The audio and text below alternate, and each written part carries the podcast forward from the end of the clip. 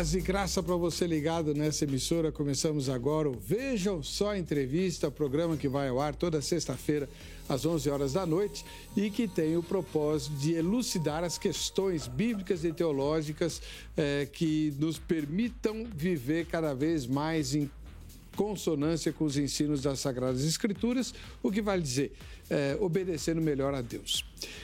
Agora, no dia 31 de outubro próximo, nós vamos celebrar os 505 anos do aniversário da reforma protestante, que deu origem às denominações que chamamos de evangélicas, né? É, tanto as históricas quanto as mais recentes. Pois muito bem. Estas denominações acabaram abraçando um ou outro sistema de interpretação, um sistema hermenêutico ou de construção da sua eh, doutrina da salvação da soterologia. Alguns ramos se fixaram ao lado do calvinismo e outros ramos se fixaram ao lado do arminianismo. E muitas vezes nós não sabemos direito o que é que significam esses sistemas e quais são as suas é, diferenças e as suas implicações para a vida prática. Geralmente, geralmente é, pensamos assim: ah, no calvinismo, é, Deus predestinou os salvos e os perdidos. No arminianismo, é o homem que decide se ele quer ser salvo ou perdido. É um reducionismo muito perigoso. Né? Por isso, o Vejam Só é, diante desse, desse, aniversário tão expressivo, né? são 505 anos de existência e boa parte desses anos de controvérsia, é, vamos explicar melhor o que é o calvinismo e o que é o arminianismo. Por isso, é, entrevistas específicas a respeito desse, desse assunto. E para responder a respeito da origem, das características, das implicações, das bases bíblicas e de todas as questões ligadas ao arminianismo, nós trouxemos lá de Campinas o reverendo professor Dr. Vinícius Couto, que está vinculado ao Seminário Teológico Nazareno e pastoreia a Igreja do Nazareno em Vinhedo, no interior de São Paulo. Paz e graça, pastor Reverendo Vinícius, tudo bem? Paz e graça, pastor Hélio, é um prazer estar de volta aqui com vocês. Há muito tempo que a gente não se vê, né? Faz um tempinho já. pois é. O irmão está morando em Campinas e Exato. ministrando no Seminário Teológico Nazareno. Sim, exatamente. A sede da Igreja do Nazareno fica em Campinas, né? É, na verdade a nossa sede é internacional, né? Ela fica em Kansas City, nos Estados Unidos. Aliás, atualmente é Lenexa, né? Hum. Também no estado do Kansas. É, mas é uma, igreja, é uma igreja que já é global, né? Tem aproximadamente 160 países. Mas no Brasil a, a sede é lá A gente não tem uma sede nacional, né? A gente tem um, um escritório nacional que fica hum. em Campinas, mas não uma sede né, denominacional, digamos assim. Porque a Igreja Nazarena é dividida em regiões, né? Ah, sim. Então a gente tem, por exemplo, a região América do Sul, que a gente teria uma sede é, na Argentina, em Pilar. É, em se tratando de Brasil, a gente, pela grandeza né, do Brasil, é, se estabeleceu uma ideia de sub-região. Mas a gente, na verdade, se relaciona mais aqui com os nossos irmãos na América do Sul. É, e mais propriamente lá nos Estados Unidos também com os nossos superintendentes, superintendentes a igreja lá em, eh, do Nazareno, eu nunca entrei, passei, é, ela é enorme, né? Ah, sim, a mais antiga lá, a igreja central de Campinas, né? A igreja muito grande ali, cabe Vou chutar aqui umas 8 mil pessoas ou pois até mais. É. pois é, pois é. Muito bom, pastor. E o senhor está pastoreando em Vinhedo? Vinhedo. Na, lá em Vinhedo, é, o senhor vai aos domingos e qual é o horário do culto lá? É, nossos cultos são todos os domingos às 19 horas. Primeira igreja do Nazareno em Vinhedo. E posso falar o endereço? Já perguntei, agora eu já falo, né? É Rua Santo André, número 140. No... Isso. O horário do culto? 19 horas. 19 horas, todos os domingos. Todos os domingos. Ah, bom, quem quiser encontrar o irmão é só ir lá. Que bom, quem mora pertinho de Vinhedo, né? Sim. Já vai fazer uma visitinha lá e conhecer a igreja do Nazareno, que não é uma denominação muito difundida, mas bem antiga. Já tem quantos anos no Brasil? É, no Brasil tem 60 e poucos anos, né? É. Mas ela já tem mais de 110 anos aí de existência. Pois é. é chegou um pouco mais tarde aqui ao, ao país, né? E tem uma teologia bastante característica, daqui a pouco a gente vai conhecer. Antes, vamos ouvir um pouco mais sobre essa controvérsia arminianismo e calvinismo na nossa matéria de abertura. Vejam só. Sempre que nos aproximamos do mês de outubro, logo aparecem as histórias e matérias falando sobre a reforma protestante. Talvez você já tenha decorado toda a história, mas sabe responder qual a importância da reforma? A reforma protestante foi importante para o cristianismo porque chamou a atenção para verdades e práticas bíblicas que haviam sido esquecidas ou distorcidas pela igreja medieval. Não foi um movimento inovador, mas restaurador das convicções do cristianismo original. Algumas de suas principais contribuições foram retorno às Escrituras, a centralidade de Cristo, a salvação vista como dádiva da graça de Deus a ser recebida por meio da fé. A igreja não é a instituição ou a hierarquia, mas o povo de Deus. Cada cristão é um sacerdote.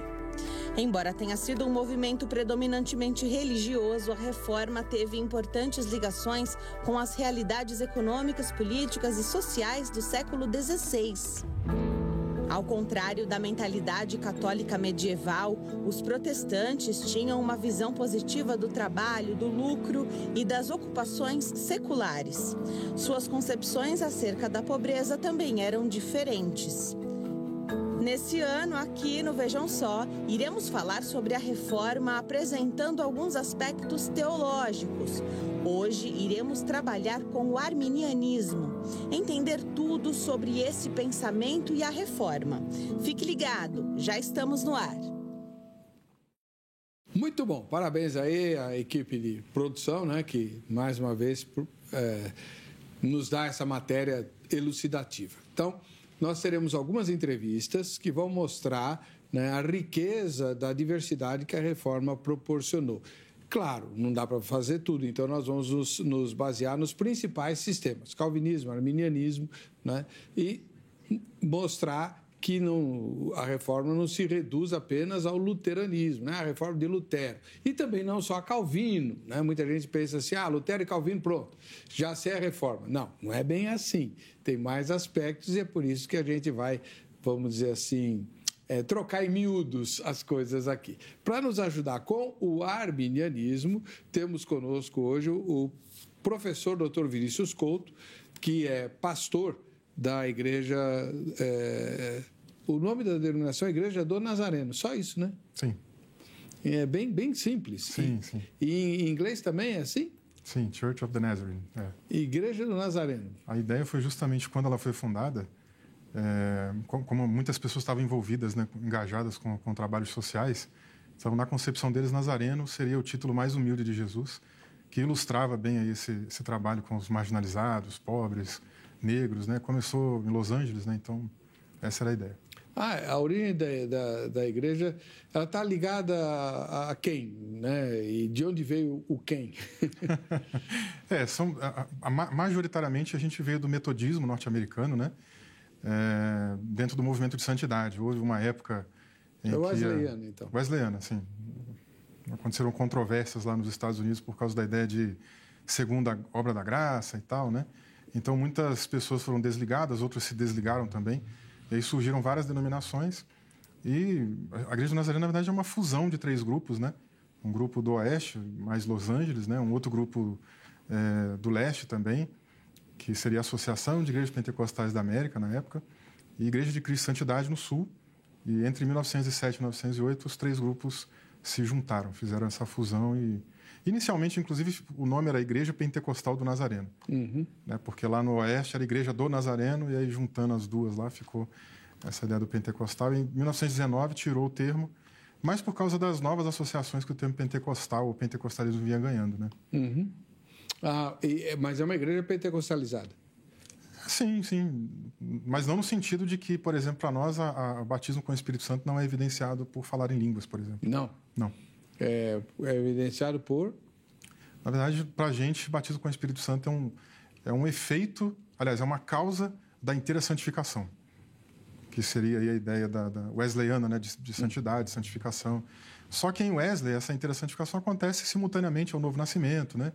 E as igrejas do movimento de santidade, elas, como por exemplo a Igreja Metodista Livre, Exército da Salvação, né, é, passaram a defender a ideia, e Fletcheriana, um amigo de John Wesley ali, né, de que essa interessantificação era uma segunda obra da graça, uhum. purificava o coração. Então a gente acredita em duas evidências, na verdade, uma evidência interna e uma externa. Né? A interna seria nada mais que essa purificação do coração, e a externa é, seria basicamente um empoderamento para o serviço. O empoderamento para o serviço é comum ao, ao, ao, pensamento pentecostal, né? O revestimento de poder, como a gente falava antigamente. É. Uh, a Igreja da Graça, por exemplo, do missionário sempre enfatiza isso, né? Você deve buscar o batismo com o Espírito Santo, porque você vai ser capacitado para fazer a obra de Deus. Isso. Né? Então, isso, isso é ponto comum. Agora, a purificação do coração eu não sabia, é, eu estou aprendendo agora. Né?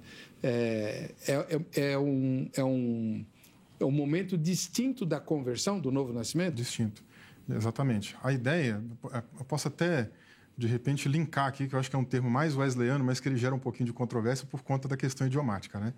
que é, é, é sinônimo de perfeição cristã. Hum. Só que o que gera controvérsia é justamente a ideia de perfeição, né? que muita gente já pensa logo na, na formação latina da palavra perfeição, né? perfectus, que leva a gente a pensar numa noção de impecabilidade, não tem nada uhum. a ver uhum. com isso.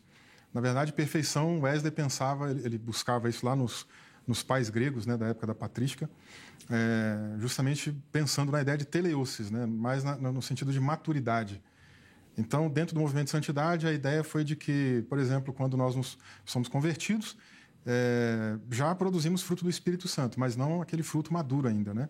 E com essa obra do Espírito Santo em nós, há uma, digamos assim, uma graça de Deus, né, para nos ajudar a frutificar com maior facilidade e vencer o pecado com, com maior facilidade pela graça de Deus. Teleios em grego tem a ver com ser completo, né? Sim, completude. É, em vez de ser perfeito, no sentido de não ter defeito, tem mais a ver com estar pleno, completo, Exato. né? A, a, ideia seria Sim. essa. Sim, e também o radical telos, né?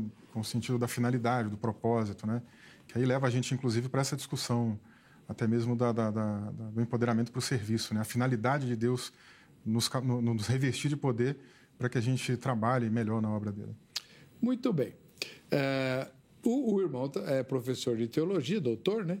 E tem está aqui para nos ajudar a entender um pouquinho dessa controvérsia entre Calvino e Armínio. Dá para o irmão fazer um resumo histórico de como isso aconteceu uh, depois do movimento luterano? Sim. Apesar desse resumo né, precisar de muita informação, mas vamos ver até onde eu chego aqui, o senhor vai me cortando aí. Tá bom. Bem, é, o que acontece é que ah, nós temos uma biografia de Armínio, vou até começar por aqui, que eu acho que já vou entrar, já vou começar com polêmica, né? Boa. A gente tem uma biografia de Armínio, que foi, inclusive, tese de doutorado de um, de um nazareno já falecido, é, que é o Carl Banks. Esse livro já tem em português, se chama é, Jacó Arminio, um estudo da reforma holandesa. É um excelente livro.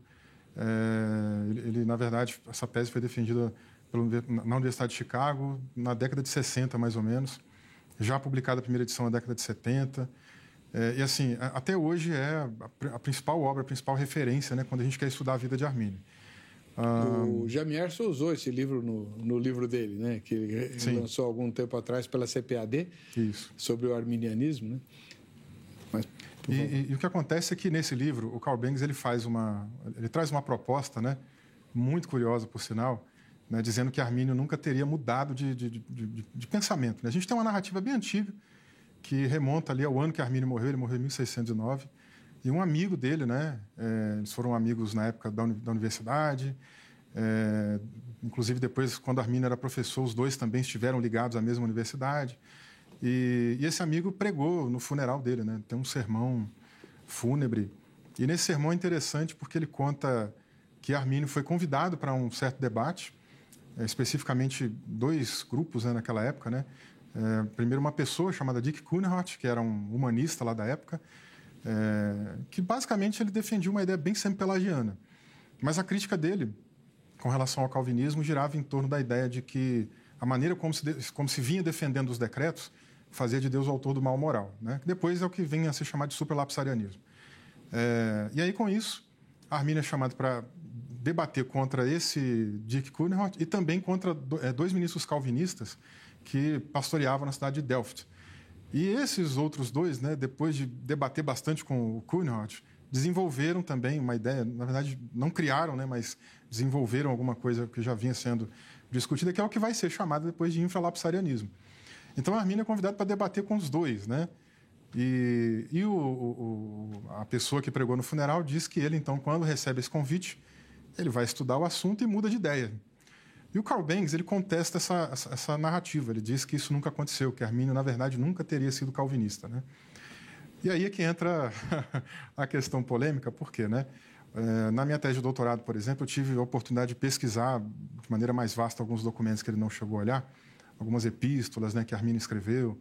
Né? E o ano de 1900, 1597, por exemplo, é um ano determinante para ele estabelecer ali justamente esse, esse, esse, pensamento né, diferenciado. Então, ele ficou mais ou menos ali sete a oito anos se definindo. Né? Essa é a diferença da narrativa que a gente encontra lá atrás. Não, não foi uma mudança abrupta.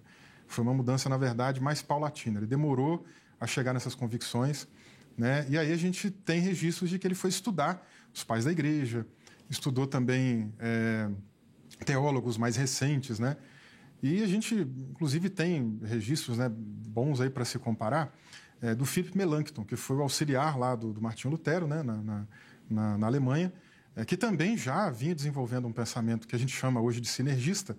É, e Arminio teve já contato com a, a, a opinião de Melanchthon. Se a gente faz uma comparação, é, é idêntico o pensamento do, dos dois, assim, né? Uh, e não só isso, a gente também vai ter o Sebastian Castello, né, que é alguém que, inclusive, lecionou também na Universidade de Genebra, teve lá alguns contratempos, né, inclusive é, é, com os professores por ali, acabou depois sendo expulso né, da, da, da, da universidade, é, foi para outros cantos, mas que também tinha um pensamento muito semelhante, né, indo por, por esse caminho mais sinergista. Aliás, se a gente fizer um comparativo do que a gente hoje chama de cinco pontos do arminianismo, né, é, praticamente a gente encontra quase todos eles, se não todos, nesses dois expoentes que eu mencionei. Né? Então, Armínio é difícil a gente saber de onde ele bebe exatamente. Provavelmente muita coisa da patrística, provavelmente alguma coisa mais de Melanchthon, né, eu diria. E é ali que ele, digamos, fundamenta o seu pensamento. Né? É, e é mais ou menos nessa época que ele tem dessas várias disputas que vão acontecendo lá pelos Países Baixos. É, e é mais ou menos por aí que a gente vai encontrar, inclusive, também já na sua fase como professor na Universidade de Leiden, né? É, junto com outros professores lá, os seus debates. O professor que ele mais debateu naquela época, que ele teve mais assim é, controvérsias, né? foi o Francisco Gomaro. O Gomaro era um árduo defensor do calvinismo também. Né? E mais ou menos é por aqui que a gente começa a ter essa ideia de, de Armínio. Muito é, bom. Sim. Deixa eu só dar uma interrompida. É, eu esqueci mais uma vez de colocar a enquete no ar. É né? uma pesquisa que nós estamos fazendo. Essa enquete vai ficar é, também valendo para a entrevista sobre o calvinismo, tá bom? Ah, vamos pôr a pergunta no ar, então? Ainda que não esteja totalmente convicto, mas pelo que já sabe, nesse momento você se considera o quê? Calvinista ou arminiano, né? O arminiano, arminiana, né? Tá bom? Se você é um bom conhecedor de teologia, tudo bem. Se você não é, também, pelo que você sabe, né? Você se considera calvinista ou arminiano hoje? Pode mudar depois, né? pode ter mudado já, enfim, é só uma pesquisa para você. Agora, reverendo, o senhor tem um livro, não deu para o irmão trazer, né? mas é um livro que aborda essa questão, não é isso? É, a ideia do, do livro, na verdade, é, é trazer toda a, a narrativa principal é, do desenvolvimento da reforma protestante nos Países Baixos, né? Que a gente ainda não tinha um material assim robusto, né? A gente tinha uma coisa ou outra assim separada, tra trabalhando um pouquinho, ou as literaturas que a gente tem é, de história da, da, da, reforma, né? Às vezes falando bem pouquinho daquilo que aconteceu lá nos Países Baixos. E a reforma por lá, as reformas religiosas, elas foram muito amplas, né? Na verdade, a gente tem ali nos Países Baixos um, um, um caminho diferenciado, né? Do que outras reformas tomaram pela Europa. Né? Geralmente a gente tem iniciativas que a gente chama de cima para baixo, né? que, que vem de autoridades e tal. E lá nos Países Baixos a coisa ela, ela é mais horizontal. Né? Então, a gente tem vários grupos coexistindo. É, as primeiras ideias, né, que vamos dizer assim, que vão dar é, fundamentação para o conceito de tolerância no século XVIII, vem, inclusive, muitas delas ali dos Países Baixos, entendeu? Então, pelo que assim se sabe como o irmão falou, a gente sabe muito pouca coisa, né? É, a, a história da reforma é muito conhecida, o que aconteceu na Alemanha, e, é, depois na, em Genebra, né? na, na Suíça e tal. Mas nos Países Baixos ela tem um, um aspecto. É, a gente só lembra dela para falar do, dos cinco pontos, né? Sim. É, do, do calvinismo, que, que são uma resposta a cinco questionamentos do arminianismo. Sim. Que, que nasce na Holanda, no Sínodo de Dort. Pois muito bem. É, o que eu, eu, eu, sei, muito pouca coisa, é que a população da Holanda, por exemplo, ela começa a se revoltar contra as exações da Igreja Católica e, e faz uma até um conflito né, é, bélico para se livrar do, do, do jogo, para expulsar os católicos de lá, a Igreja Católica de lá. Aí então, se, se ela expulsa a Igreja Católica, ela é o quê? Então agora a Holanda é uma, é uma nação, os Países Baixos são, uma, são nações protestantes. Mas o que, que a gente sabe do protestantismo? Não sabemos nada. Então convidaram lá alguns teólogos para virem ensinar. Entre eles, ou alunos ou o próprio Teodoro de Beza. É isso mesmo? Não, Teodoro de Beza está lá do outro lado, né, em Genebra. Não é exatamente ali o que acontece. Um panorama bem rápido assim de como que o caminho segue pelos Países Baixos, né? Tudo começa, na verdade, aliás, é, vamos retomar aqui. Lutero faz todo aquele trabalho na, na, na Alemanha, tem um impacto muito grande em vários outros países circunvizinhos, né? Aliás, a, a, os Países Baixos são vizinhos ali mesmo também da, da Alemanha. Então, os escritos de Lutero já no ano seguinte estavam pegando fogo lá. Mas não só os escritos de Lutero, a gente também tem o Erasmo de Roterdã, que, embora não seja um reformador protestante, ele era um reformista, né? ele tinha ideias reformistas e ele também abriu muitos caminhos e ali para. região. Sim, sim, exatamente. Ele abre o caminho para muita gente pensar coisas diferentes, né? criticar questões que a Igreja Católica vinha impondo, né? erros é, religiosos que a Igreja Católica vinha trazendo. É, e, então, com isso, Países Baixos ligado politicamente, inclusive também com o Império Espanhol. Né? Então, começa a haver algumas insatisfações né, por parte desses protestantes que estão vivendo ali, é, que não podem viver, na verdade, não podem professar a fé protestante. Então, durante um tempo, eles ainda vão vivendo de maneira escondida, de maneira oculta. O imperador espanhol manda para lá, inclusive, o pessoal lá da, da, da Inquisição, né, para perseguir um bocado de gente. E já na década seguinte, a gente já começa a ter uma, uma reviravolta. Né? Agora sim, pessoas professando mais publicamente o luteranismo. Só que o Lutero está esperando uma resposta também lá do Carlos V, né, para que, digamos assim, tenha uma conversa e chegue num, num, acordo. Né? Então ele orienta lá o pessoal mandando carta, ó, fica tranquilo, não, não parte para briga não e tal. Só que na década de 30 começam a chegar também por lá os anabatistas. Os anabatistas vieram da Suíça, alguns deles inclusive tiveram contato com o próprio Zwinglio, né? Não tiveram muita paciência também para ver a coisa andar e chegaram lá com um caminho mais radical. Então, eh, foram contidos, alguns foram expulsos, né? E depois o Menos Simons é quem faz ali uma readaptação com uma perspectiva mais pacifista né, do anabatismo na, na, naquela região. É, e mais ou menos nessa época também, década de 40 para 50, é quando os reformados começam a chegar por lá. A maioria deles vem, na verdade, da França. Né, e um ou outro da Suíça, mas a maioria realmente da França, vem pelo sul porque Países Baixos, nessa época, a gente tem 17 províncias ainda coexistindo, é tudo uma coisa só ligada ao Império Espanhol. É, e na década de 60 é que a gente vai ter um, uma guerra religiosa, né? Os, muitos calvinistas já convivendo por ali. Eles querem ser ouvidos, é, querem colaborar de alguma maneira também na sociedade naquele tempo. E ainda, digamos assim, é proibido ser protestante. Então, quando eles vão é, fazer um pedido lá para a regente geral, o pessoal fala: oh, não dá ouvido para esse pessoal, não, que eles são mendigos, eles estão vindo pedir esmola né? E ela não atende, eles saem vestidos a caráter, inclusive na rua, né? Vestidos de mendigos, com roupa velha, com um monte de latinha, né? E isso dá uma revolta tremenda. Eles invadem a Igreja Católica, destroem um monte de coisa lá dentro de, de, de objetos sagrados, né? Para os católicos. Aí os católicos mandam para lá o, um homem chamado Duque de Alba, né? Para conter a situação, mata milhares de, de, de calvinistas ali naquele dia. E aí a insatisfação fica dupla, né? Tanto política como também religiosa nesse momento.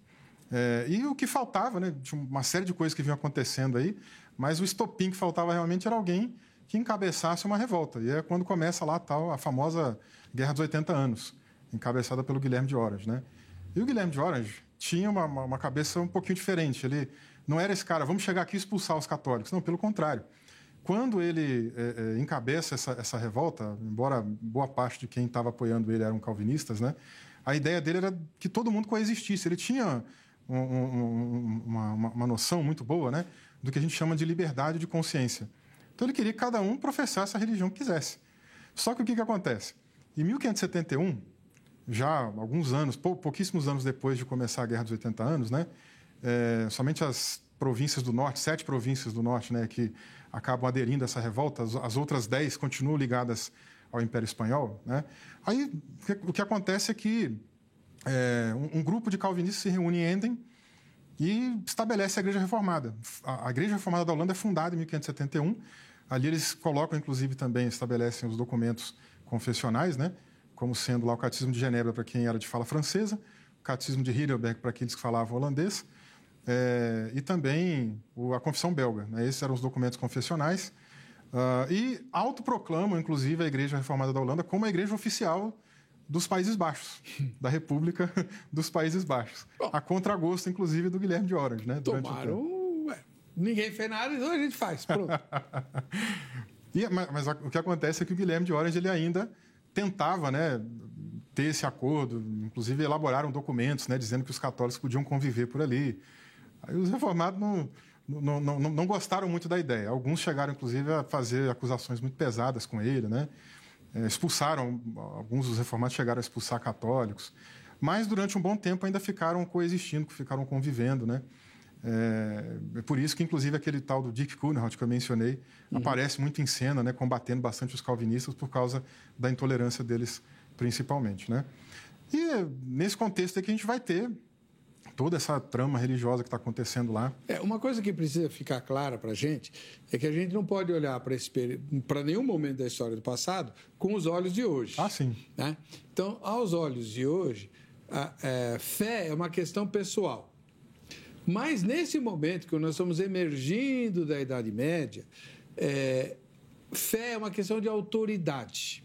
Né? Então, a autoridade, no caso, na, na, Idade Média, era o senhor feudal que estabelecia o que, que se acreditava, o que, que se cria, qual que era a religião do, do, do, das terras dele. E nós estamos saindo desse momento. Então, os, os calvinistas aí estão ainda com essa mentalidade. Não, é, nós cremos na verdade, isso aqui é o certo, todo mundo vai ter que seguir. Né? O Calvino fez um bocado disso em Genebra. Sim, sim. Né? Então, é, é só para a gente entender. Sim né? São, são conceitos que estão nascendo nessa época é, com humanistas, né? inclusive a liberdade de consciência é um desses conceitos. Outro, outro conceito muito importante que o Erasmo de Roterdã desenvolve né? é a ideia de concórdia, que muitos católicos vão discutir isso. Depois também o, os protestantes tra trazem essa ideia também para ser discutida. A ideia de irenismo também, de, de, de paz. É, até que, mais lá na frente, é, no século XVIII mesmo, que a gente vai ter essa ideia mais moderna de, de, de tolerância. Né? Tolerância, nesse tempo, é, é uma palavra que é usada basicamente em dois sentidos ainda. Né? A gente tem um sentido mais negativo, né, no, é, quando a gente pensa, por exemplo, em alguém que está padecendo, sofrendo, e é preciso, então, suportar, né, ou seja, ter paciência com a tribulação. E o outro Tolerar sentido. a tribulação. Exatamente. E o outro sentido é um sentido mais canônico do direito né, antigo lá. É, pra, vamos dizer assim, uma ideia indulgente de tolerância. Então, eu vou tolerar um mal menor para evitar um mal maior. Então, isso às vezes acabava se desdobrando para a religião também. Por exemplo, é, basicamente lá durante muito tempo perdurou lá a, a oficialidade da, da fé católica. Mas havia judeus também convivendo às vezes no meio deles.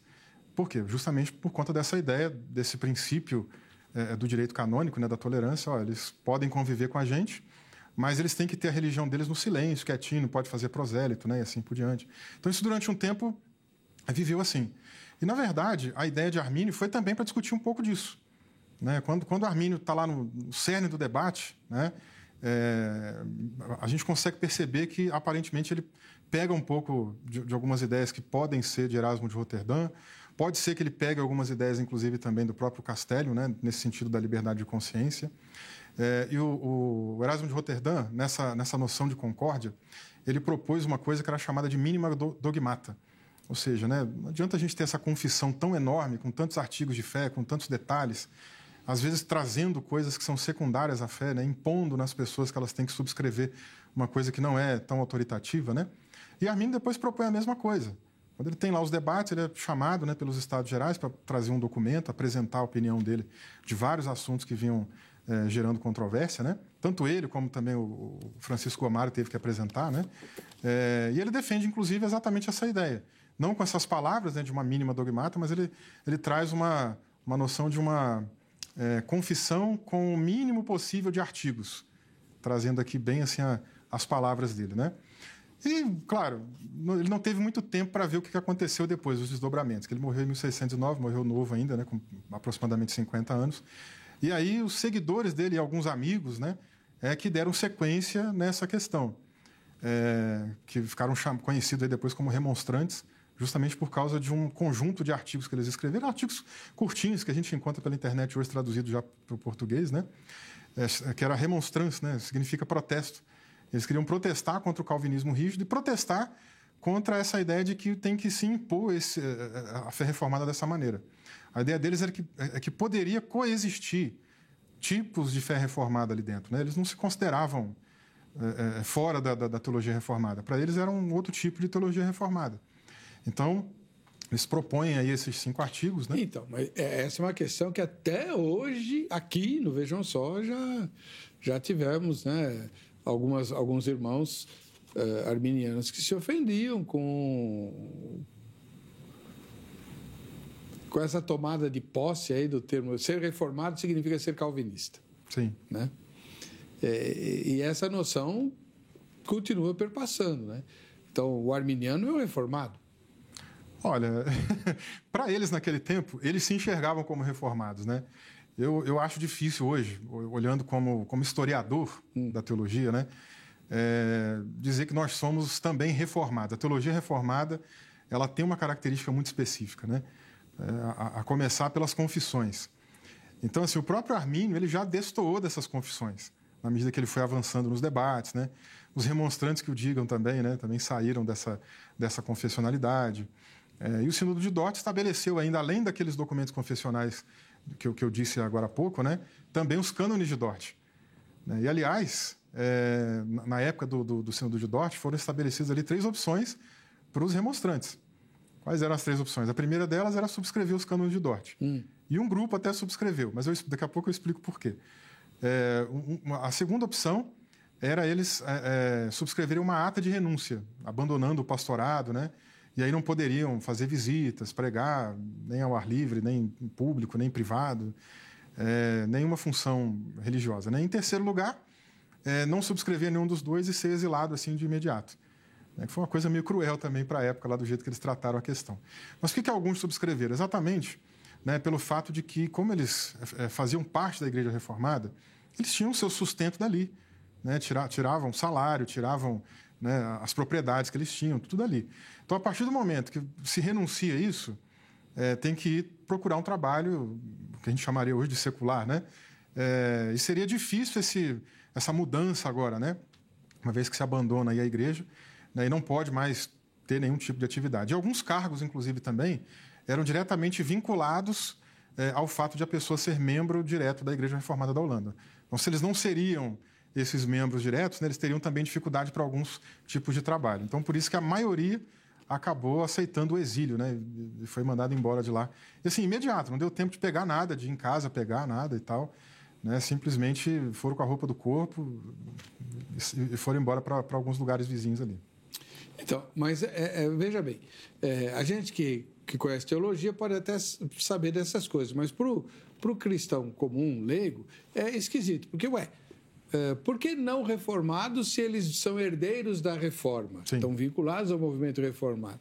É que existe aí uma controvérsia entre protestantes e reformados. Os protestantes estariam mais ligados ao luteranismo e os reformados a Calvino. E aí os arminianos ficam sempre de fora. É, na verdade, o termo protestante até poderia abarcar todo mundo. Todo né? mundo, é lógico. É. Agora, é, é e que. reformado também. É que reformado tem uma especificidade, né? inclusive do nome, da, da, da, da tradição, da denominação, né? Porque as igrejas reformadas elas não nascem só ali na Holanda, né? Tem na França, na Suíça, aliás, na Suíça até primeiro, né? Subproduto do trabalho de Calvino de atrair Exato. Os, os perseguidos para Genebra, treiná-los no calvinismo e depois devolver. Tá? Sim. É. é. que uma, uma expressão que talvez fosse um pouquinho mais precisa, ao invés de reformados, né? reformistas, como eu falei. Hum. Todo mundo está envolvido com movimentos reformistas, entendeu? Então, nesse sentido, Armínio é um reformista, os, os remonstrantes que vêm também, os calvinistas que estão ali também, Lutero também é, né? Porque há especificidades realmente de, de, de, pontos teológicos. Né? Então, pelo que o irmão está dizendo, Armínio não teve uma herança calvinista que depois foi revisada e, e, e transformou-se no arminianismo. Não, essa é a tese do Karl Benz. Para é. mim, ele, ele, ele, foi calvinista, hum. né? inclusive... É, é, é até estranho pensar né, que ele não foi calvinista, como o Karl Benz sugere, porque, para mim, ele, ele vem justamente é, é, aprendendo né, em toda a sua trajetória acadêmica, né, é, é, com esses mestres. É, tem todo um processo também de, de sabatina para ele é, é, também ser aprovado e ser ordenado. Né? Ele subscreve as confissões. Então. Então, né? É, há um, um, um, pano de fundo calvinista claro aí sim, e sim. inegável. Agora, até que ponto as exações daí do Teodoro de Beza e aquilo que depois desemboca no, no ultracalvinismo, né, que é o, o supralapsorianismo, né, como o irmão mencionou.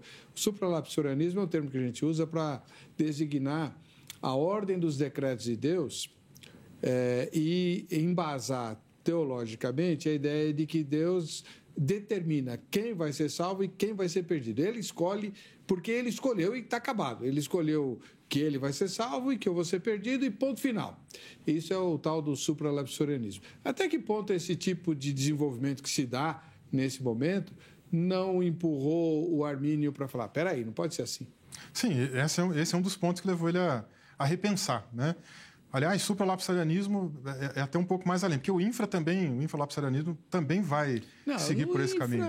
A gente pode dizer assim, é o jogo de palavras, né, irmão? É, Deus só escolhe os eleitos. O resto na, já tá Na verdade, é, é, que o que acontece. É que o que acontece é assim, é, é, a queda é o ponto, então, o ponto ao, de partida. Em que momento Deus Isso. permitiu a queda? É, né? ele, ele, começa a decretar antes da queda ou depois da queda. Então, então o argumento supralapsariano é o seguinte: é, Deus decreta tudo antes da queda, hum. consequentemente a própria queda.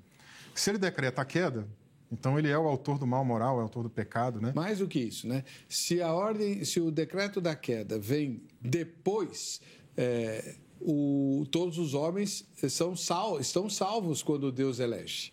Né? Então Deus elege, todos são salvos? Não, todos são santos, ninguém pecou. Né? Sim. A, a ordem dos decretos, né? criar o homem e tal. Aí, no, no supralapsorianismo, o que acontece? Deus faz assim: eu determino criar o homem, eu elejo os salvos uhum. e os perdidos, e depois permito a queda para condenar os perdidos. Ok. Qual o problema? Se a queda é decretada depois da eleição, no momento da eleição, nenhum homem pecou. Sim. Então não é o pecado que leva para o inferno. É, é, isso, é, isso é um absurdo, ou não é? É um absurdo. Vou perguntar para. Esse é um dos pontos que Armínio justamente também levanta questionamentos é, e era o questionamento do Dick Kuhnert, que ele foi convidado lá para fazer o debate. Ele, a, a, gente tem até lá a listinha da, dos livros que Armin tinha na sua biblioteca, né? E esse livro do Kuhnert estava lá, um, um, livro que ele questionava a ideia da dupla predestinação, né? Esse livro se perdeu, a gente não... Na verdade, era um panfleto, né? Ele se perdeu, a gente não sabe o conteúdo que ele tem, é, mas provavelmente levou Arminio a repensar alguma coisa também, né? A, a, porque, assim, os primeiros anos formativos de Arminio estão mais envolvidos com a ideia da filosofia do que com a teologia em si. Talvez ali seja realmente esse momento, mais ou menos 1589 a 90, né, que ele tem essa esse questionamento, né? Ele começa a pesquisar o assunto e depois aí do, de mais ou menos sete a oito anos é que ele fecha aí o seu posicionamento definitivamente. É, e, e por que, que ele não, não pendeu para o infra? Porque ele também via problemas no infra. Hum. Inclusive, ele é, é, troca cartas né, com, com um ex-professor dele, que foi quem indicou ele para esse debate também, né?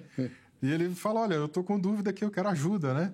Depois ele troca a carta com outro amigo dele, que é o, o, o Witten Bugart, né? E nessa carta ele também faz menção, olha, eu estou em dúvida aqui, né, com relação à questão da providência divina, da predestinação, pecado original um pouco também, mas ele nunca abandonou a noção de pecado original, né? Para ele o maior problema realmente estavam nessas duas questões primárias aí que eu, que eu mencionei.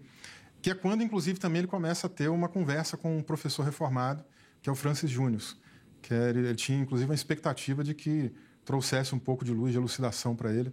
E no decorrer das cartas que, eles vão que ele vai trocando, na verdade, ele vai também já mostrando um pouco do seu posicionamento, criticando. E até essa ideia do infralapsarianismo também. Porque o problema do infralapsarianismo, nesse caso, né, é, vai, vai, vai, envolver a própria noção também da presciência divina. Do, do, do, é, haveria, em tese, né, um momento que Deus, ou ele mudou, deixou de ser, de repente, sei lá, onisciente, ou o que, que é presciência, né? E isso, para o calvinista mais rígido, também é uma coisa muito preciosa, né? A ideia de que Deus não pode conhecer prescientemente apenas por constatação.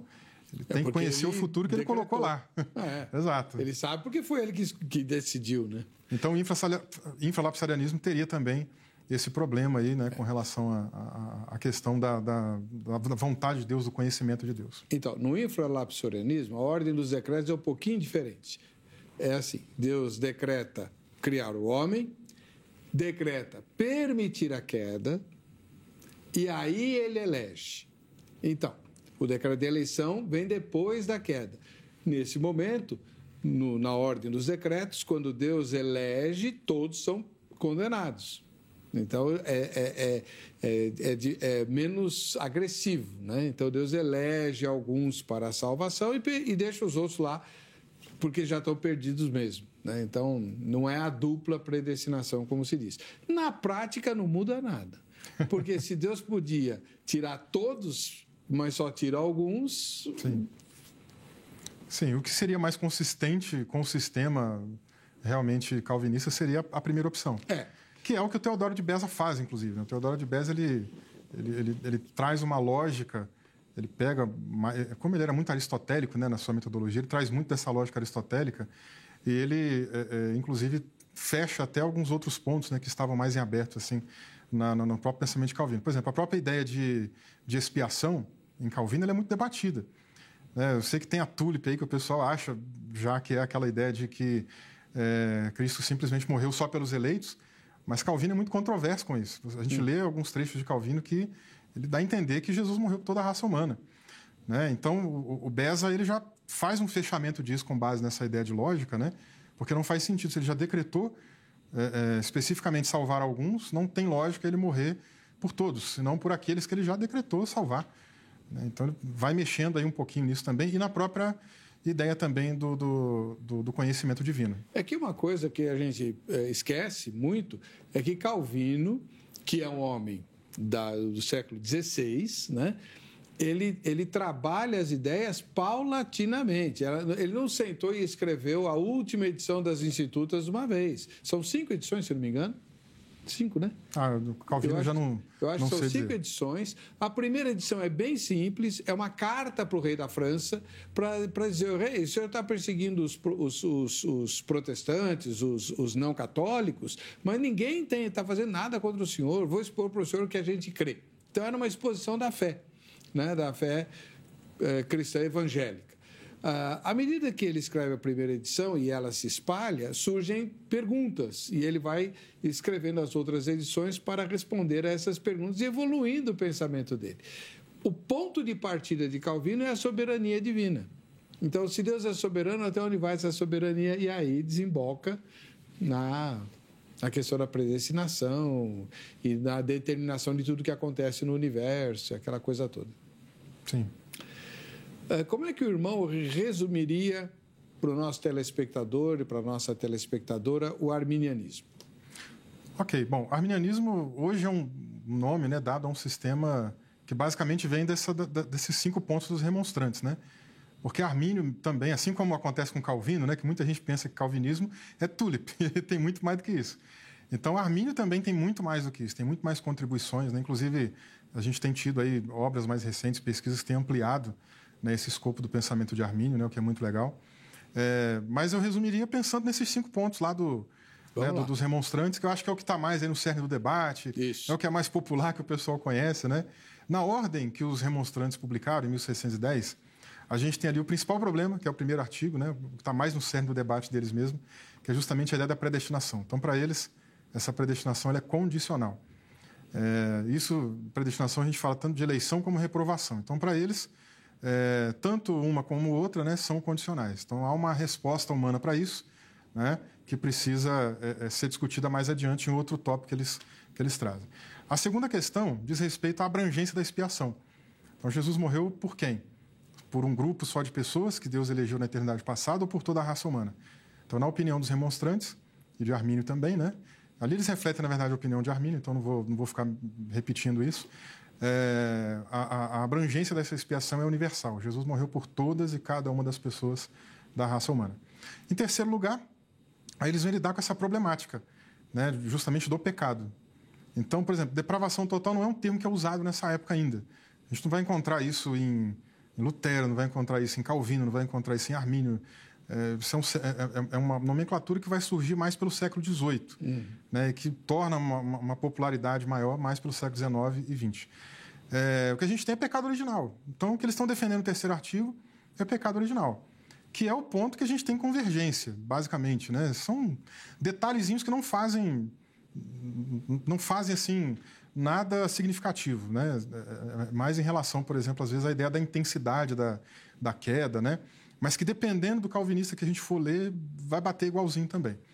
É, e aí, em quarto lugar, a gente tem a resposta para esse problema da pecaminosidade, né, do pecado original, que é justamente a questão da graça, que para eles, inclusive nesse artigo, eles comentam que essa graça é o começo, é a continuação, é, o começo, o, o, a continuação e o fim de, de todo bem. De maneira que o ser humano pode fazer absolutamente nada, nenhum bem espiritual, sem a ajuda da graça. Eles enfatizam bastante isso lá também. É, o que é, inclusive, até um ponto interessante, né? porque é, é, frequentemente a gente tem o pessoal achando que Armínio era pelagiano ou que é, é semi-pelagiano, né? E, e, só o fato de, de, de, professar o pecado original, por exemplo, já desmonta essa ideia que popularmente tem sido dita. Né? Deixa eu só explicar para o pessoal que não estudou teologia uh, o que, que é pelagiano semi-pelagiano. Vamos lá. É, Pelágio era um, um, bispo que foi condenado como herege, por, por Agostinho, se não me engano, né? É isso. Bom, então, a, a ideia é a seguinte, é, para Pelágio, e, e, muita gente pensa igual ele e tal, uh, o pecado original não destruiu a identidade do homem a ponto de incapacitá-lo para escolher a Deus se ele assim quisesse. Então, todo homem todo homem, ele não é. E daí, depois é que veio a depravação total, o termo depravação Sim. total, né? É, mas o homem tem lá uma centelha que o capacita a é, querer Deus, sem nenhuma iniciativa do próprio Deus, né? Então, é, e Pelágio foi condenado. O sem-pelagianismo dá uma amenizada nisso, né? É, mas vai nessa direção. Se o homem natural quiser, ele pode se voltar para Deus e Deus o receberá. Nós, é, é, evangélicos, e até onde eu sei, os, os arminianos, principalmente os de linha wesleyana, não cremos assim. Nós cremos que é, o homem perde completamente a capacidade de ser bom e e tudo que o homem natural faz de bom é por uma coisa chamada graça né? que antigamente falava de graça comum, né? Ah, o Wesley chamava de graça preveniente, é a capacidade que Deus dá ao homem decaído de se interessar por Deus. Né? Por calvinismo, essa graça só alcança os eleitos, para os arminianos alcança todas as pessoas. É isso? Isso aí. Isso aí. E por último ponto, a gente ainda tem a questão da possibilidade de apostasia, né? Hum. Que isso lá no caso dos remonstrantes, em 1610 ainda não estava definido. É, aliás, tem um bom debate sobre isso intra-arminiano, para a gente ter ideia, né? porque o próprio Armínio ele não é muito claro né? com, com a sua ideia sobre isso. Então, por exemplo, no texto que ele apresenta lá para os Estados Gerais, ele diz: Olha, eu nunca ensinei publicamente que o ser humano pode perder né? e tal. Aliás, pode não, pode está na tradução inglesa, no texto original não tem o pode. Eu nunca ensinei que o ser humano perde a, a, a salvação. Porque é, é, o que a gente vai encontrar, às vezes, no, nos textos de Armínio é a ideia da possibilidade de perda de salvação, é, mas não a realidade da perda. Hum. Que é até uma briga que eu tenho com os meus amigos aí arminianos, né? Porque isso, para mim, é a mesma coisa que, que o calvinismo defende, né? Se, se existe a possibilidade e não a realidade, Então, se nunca vai acontecer na prática, no final das contas, a segurança ela está garantida também. Né? Uhum.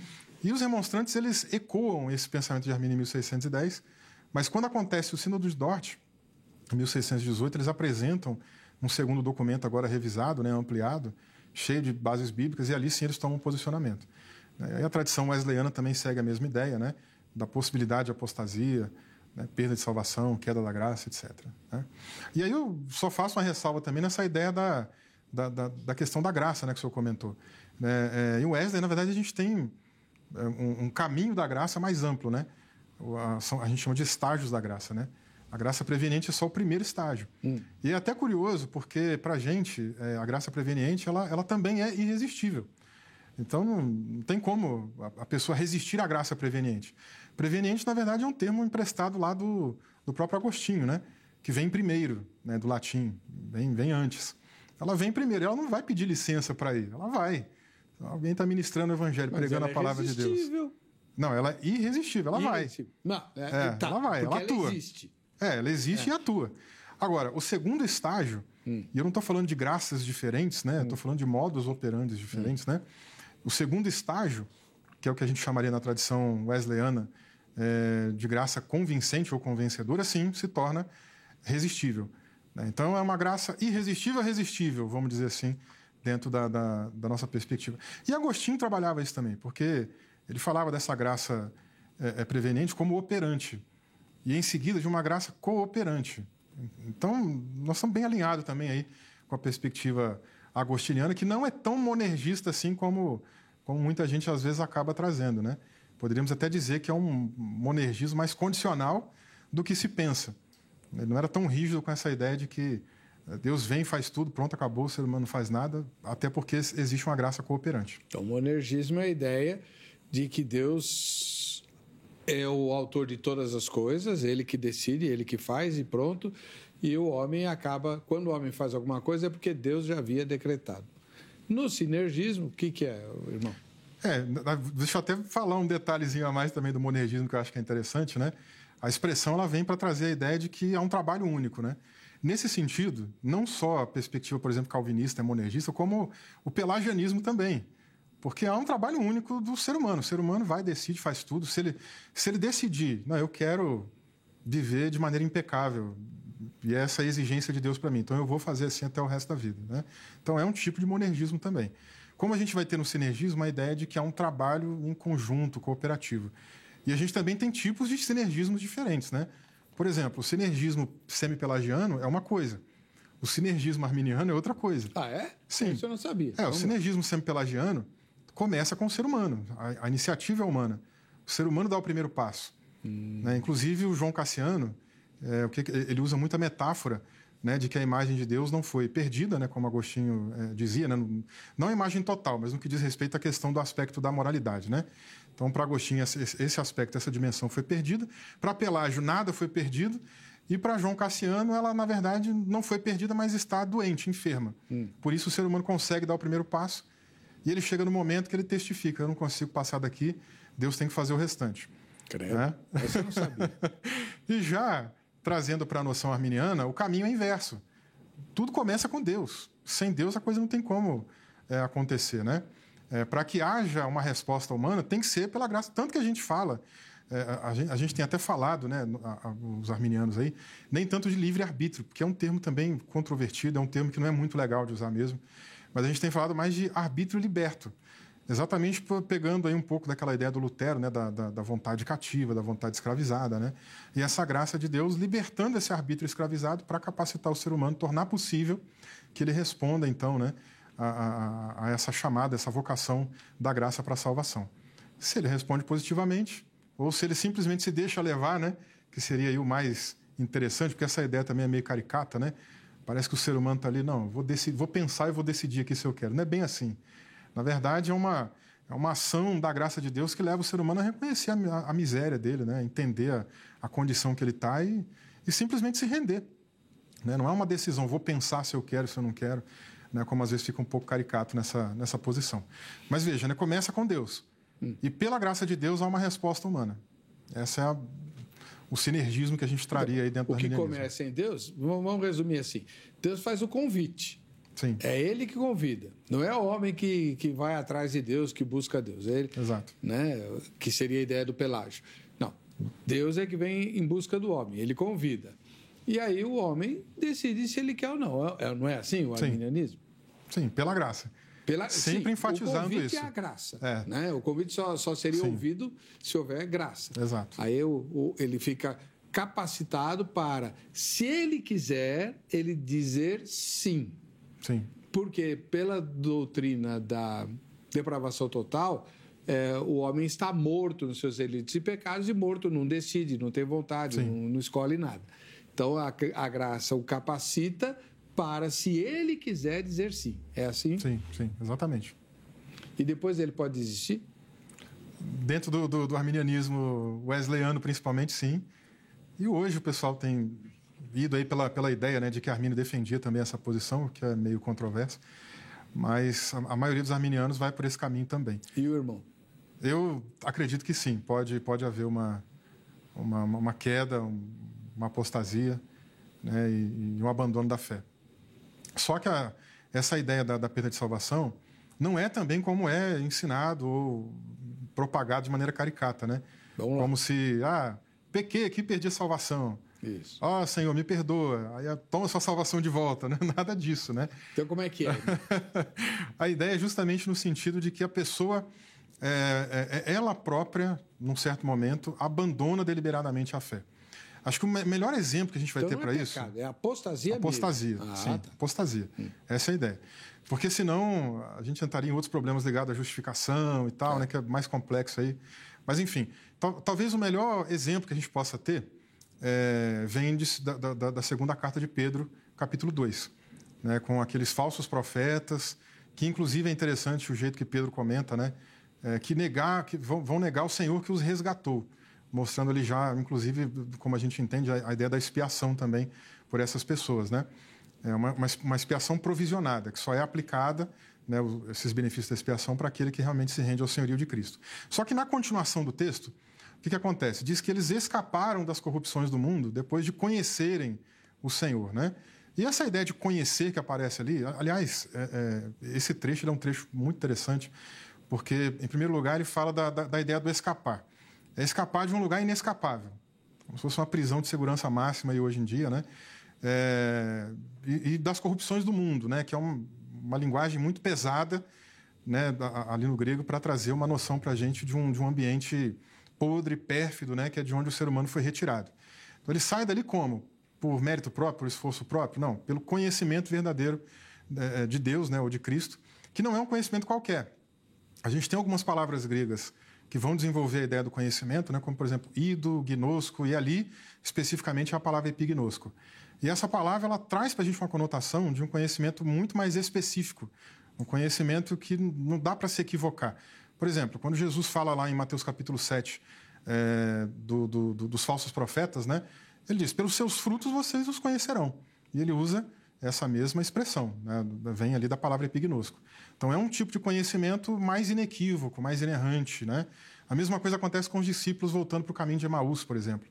É, Quando Cristo se revela a eles, diz ali Lucas que eles reconheceram que era o Senhor. Então ali há um reconhecimento também inequívoco. Né? Ali não é um conhecimento genérico. Por exemplo, quando Jesus pergunta lá em Mateus 16, quem eles dizem que eu sou? Ah, uns estão dizendo que o senhor é Jeremias, outros estão dizendo que o senhor é Isaías, que é João Batista, que é Elias, né? Ok, pessoas conheciam Jesus, ouviram falar dele, mas não era esse conhecimento específico. Diferentemente desses falsos profetas que chegaram a ter esse conhecimento, né? escaparam por esse conhecimento dessa condição pecaminosa, mas depois se deixaram ser vencidos novamente pelo pecado né? e se entregaram. Então, eles abandonaram deliberadamente a Cristo, apostataram e voltaram àquela condição, que agora é pior. Né? Ele termina, inclusive, o capítulo 2 ali falando disso, né? citando um provérbio popular da época, né? que agora a, a porca lavada volta ao espojadouro de lama, o cão volta ao vômito, né? e etc. Então, é, por isso, a base bíblica para se crer na, na desistência Sim. da salvação. Vamos chamar assim, né? Sim, sim. Pois é. Mas, mas também tem, tem, tem problemas, né? Todas as posições vão ter aí os seus probleminhas, né? Não tem como a gente arrematar tudo direitinho aí e dizer que é completamente infalível. E nenhum sistema é perfeito, né? Todos os sistemas vão lidar com algum probleminha, não tem, não tem para onde a gente correr. Tá certo. Bom, é, daqui a pouquinho a gente vai é, continuar, né? E inclusive colocar as fotos de quem está nos assistindo, é, ler os comentários que, que foram feitos, etc., caminhando para a parte final do, da nossa entrevista.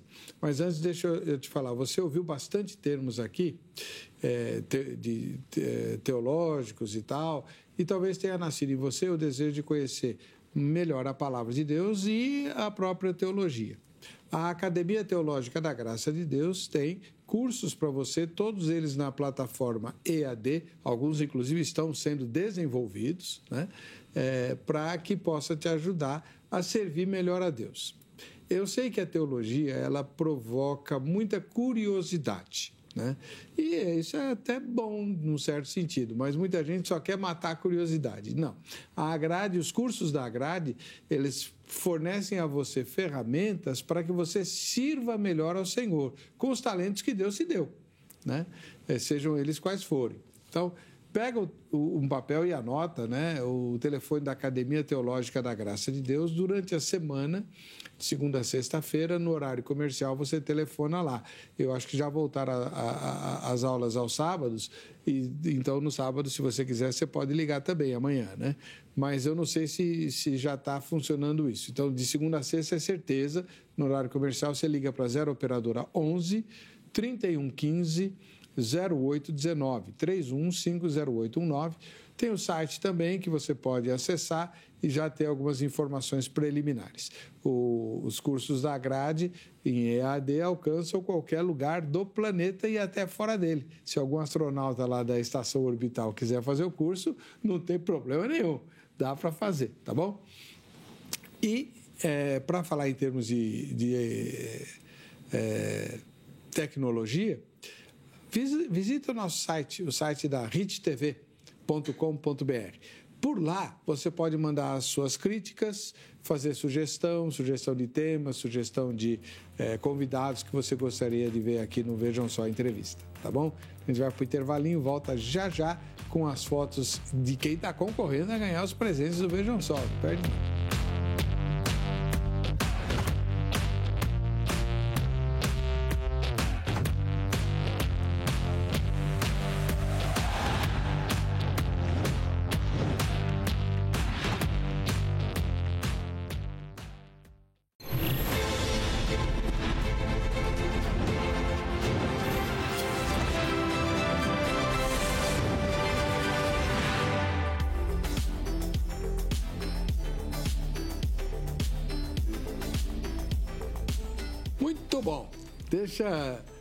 mostrar para você quem está assistindo ao programa. Vejam só, né? E inclusive concorrendo aos presentes que a gente sorteia aqui. Então, você pega seu celular agora, faz a foto enquanto você está assistindo ao programa, que nem a maioria tá, tem feito, e já manda para nós. Ah, não sei fazer isso. Você vai mandar para o Instagram. Né? Ah, chama teu neto, tua neta, que ele faz isso na hora para você, rapidinho. Bate a foto e já posta para você, tá bom?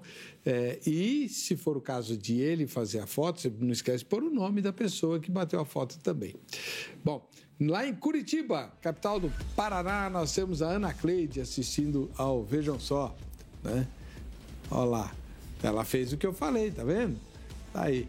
Ô, Ana, Deus abençoe você. Muito obrigado pela sua audiência aí em Curitiba. Agora no interior de São Paulo, em Indaiatuba, nós temos a Alice Gabriele nos assistindo. Olha só quem é. Uma jovenzinha, né? É, o pessoal, acho que por causa do horário, né? O, Veja Só é assistido só por aposentados, né? Como se aposentado levantasse tarde no dia seguinte, né? Tá aí, ó. A Alice Gabriele moradora de Indaiatuba, no, perto de você lá em, em Campinas, é, né? É. É, tá assistindo Vejam Só, uma adolescente. Um beijão para você, Alice. E em João Pessoa, na Paraíba, nós temos o Braulio, que não mandou o sobrenome. Tá aí outro jovem assistindo ao programa, inclusive é, no, no, no microcomputador ali, né? Maravilha. Braulio, grande abraço. Deus te abençoe grandemente. Vamos ver alguns comentários né, que foram postados a respeito da questão calvinismo-arminianismo. Né? O primeiro deles vem da pastora Darley. É, ela diz assim: amo este programa. Ô, oh, pastora, um ósculo santo para a irmã. É, independente de Calvino ou Armínio, ambos pregam contra o pecado. é verdade. Né? Grande verdade, grande verdade. Uh, aliás, Calvino era extremamente rigoroso com essa questão da, da santidade. Muita gente acusa o, o, o, calvinismo de ser leniente. Ah, tá eleito mesmo, vai ser salvo, não importa como vive. Porque nunca leu nada de Calvino. Calvino pegava pesado, às vezes até exagerava né, com os presbíteros dele lá em questão de santidade. E o, uh, o Armínio era assim também? Armínio também. Se tinha um ponto que ele pregava com, com bastante facilidade também, era com relação à ideia da santificação. Então você vê, né? Não é porque a pessoa crê na eleição ou não que, que vai viver. Essa ideia de que uma vez salvo, salvo para sempre, não, embora, não importe como você viva, não é calvinista, ela é diabólica. foi o diabo que inventou, não foi Calvino que, que ensinou, tá bom? Vamos lá. Uh, Wesley Gomes, ó, com esse nome, Wesley, né? Mas olha o que ele diz: sou calvinista clássico. e digo que é a melhor posição explicativa sobre assuntos bíblicos. O que encanta no calvinismo, eu entendi, Wesley, é a sistematização dos ensinos. Tudo tem uma resposta, tal, é bem sistematizadinho, embora muitas dessas respostas caminhem na seguinte direção. Isso nunca entenderemos. Essa é uma verdade. Por exemplo, como é que eu vou conciliar a liberdade humana e os decretos de Deus? Né? É, aí a resposta clássica é: eles são como dois trilhos do trem né? caminham paralelamente, mas se unem lá no infinito. Né? Ou seja, não respondeu nada. Professor Daniel, Daniel Leite. A visão arminiana é a que mais se harmoniza às escrituras sagradas, ao meu ver. Você vê, né? Então, o Wesley diz, o calvinismo é que é o melhor. Já o Daniel diz, não, é o arminianismo. E assim é, né, irmão? Ambos os sistemas têm furos todo sistema tem furo, né? Quando a gente é, é, é, a briga que a gente costuma ter aí da ideia da teologia bíblica com a teologia sistemática, né? Hum. A teologia sistemática muitas vezes ela tem ali o sistema prontinho, né? E a hora que a gente, peraí, deixa eu ver esse versículo aqui que está embasando esse texto, se ele realmente é coerente. E aí nem sempre bate com aquela lógica que a gente que a gente tem ali arrumadinha, arranjada, né? Pois é. Ah, Deixa eu pôr o, o quarto comentário. Ageu Cardoso. Ele diz assim: é, entendo que o calvinismo tem uma base teológica sólida em todos os aspectos da vida cristã. O arminianismo também tem, não tem? Tem, sim, com certeza. Aliás, é, quando a gente pensa essa ideia de toda a questão da vida cristã, a gente precisa entender também épocas em que esses sistemas estão sendo construídos, né?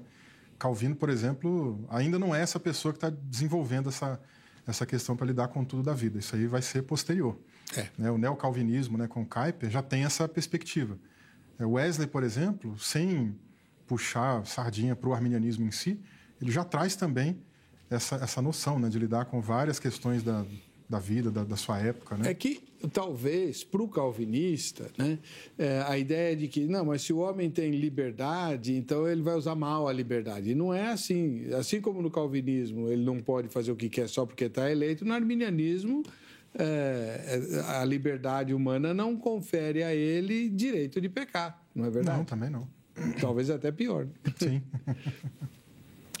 o irmão, a gente está caminhando para o fim do programa. Qual é o nome do seu livro? É, intolerâncias religiosas nos Países Baixos. E é fácil de encontrar? Fácil. Eu tenho várias lojas aí pela internet que se jogar lá o, o título do livro vão encontrar, mas é, o lugar principal é o site da editora Reflexão, né, por onde ele foi publicado. Mas sempre tem algumas lojas virtuais aí também de outras empresas, né, vendendo também o material. Muito bom.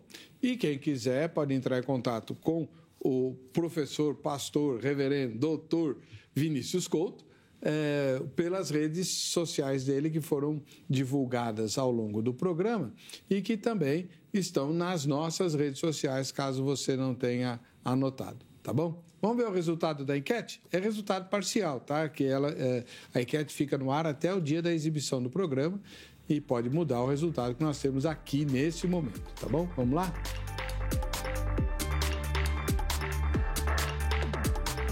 Ainda que não esteja totalmente convicto, mas pelo que já sabe, nesse momento você se considera calvinista 26%, arminianos ou arminiana 74%, né? É, aí, se alguém perguntar para mim o que eu sou, eu vou responder é, assim: quando eu oro, eu sou calvinista. Quando eu prego, eu sou arminiano.